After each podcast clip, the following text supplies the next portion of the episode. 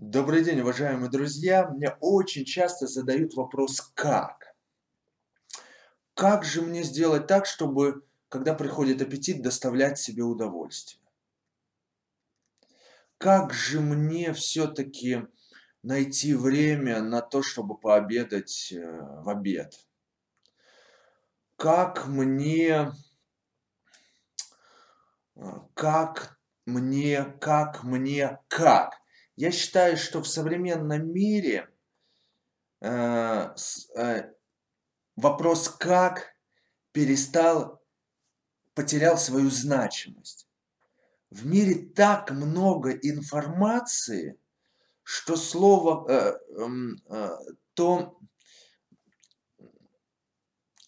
в на вопрос "как" можно ответить очень быстро. В интернете тысячи технологий, пошаговых инструкций. Вот вопрос "как" в современном мире решился.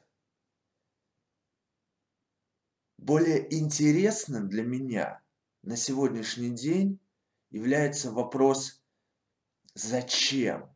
Вот на него интернет ответить не может, потому что здесь нужна работа с вашей душой, работа с вашей психикой. А, а интернет может выдавать информацию, он не может создавать вот этого контакта для того, чтобы помочь вам это обнаружить. Ну вот пример. Едет женщина в автобусе, её не у неё на руках ребёнок.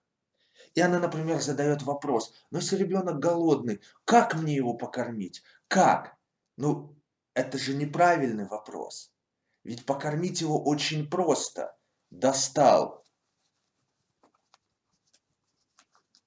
грудь и покормил. Но она не достаёт эту грудь, например, да, потому что для неё стеснение, э, выглядеть как-то правильно, э, правильнее, чем покормить ребёнка. Но на самом деле, если я точно знаю, зачем, точно знаю, что у меня есть приоритеты, это же очень просто. Тык-тык, здесь ничего не надо. Здесь не нужны никакие знания. Действовать как? Это очень простой вопрос. А вот зачем? Для чего? Если у меня приоритет в кормлении сына или дочери, это вопрос. Поэтому перестаньте заморачиваться на вопрос "как". Как как? Легко. Набери в интернете, и будет тысяча ответов "как".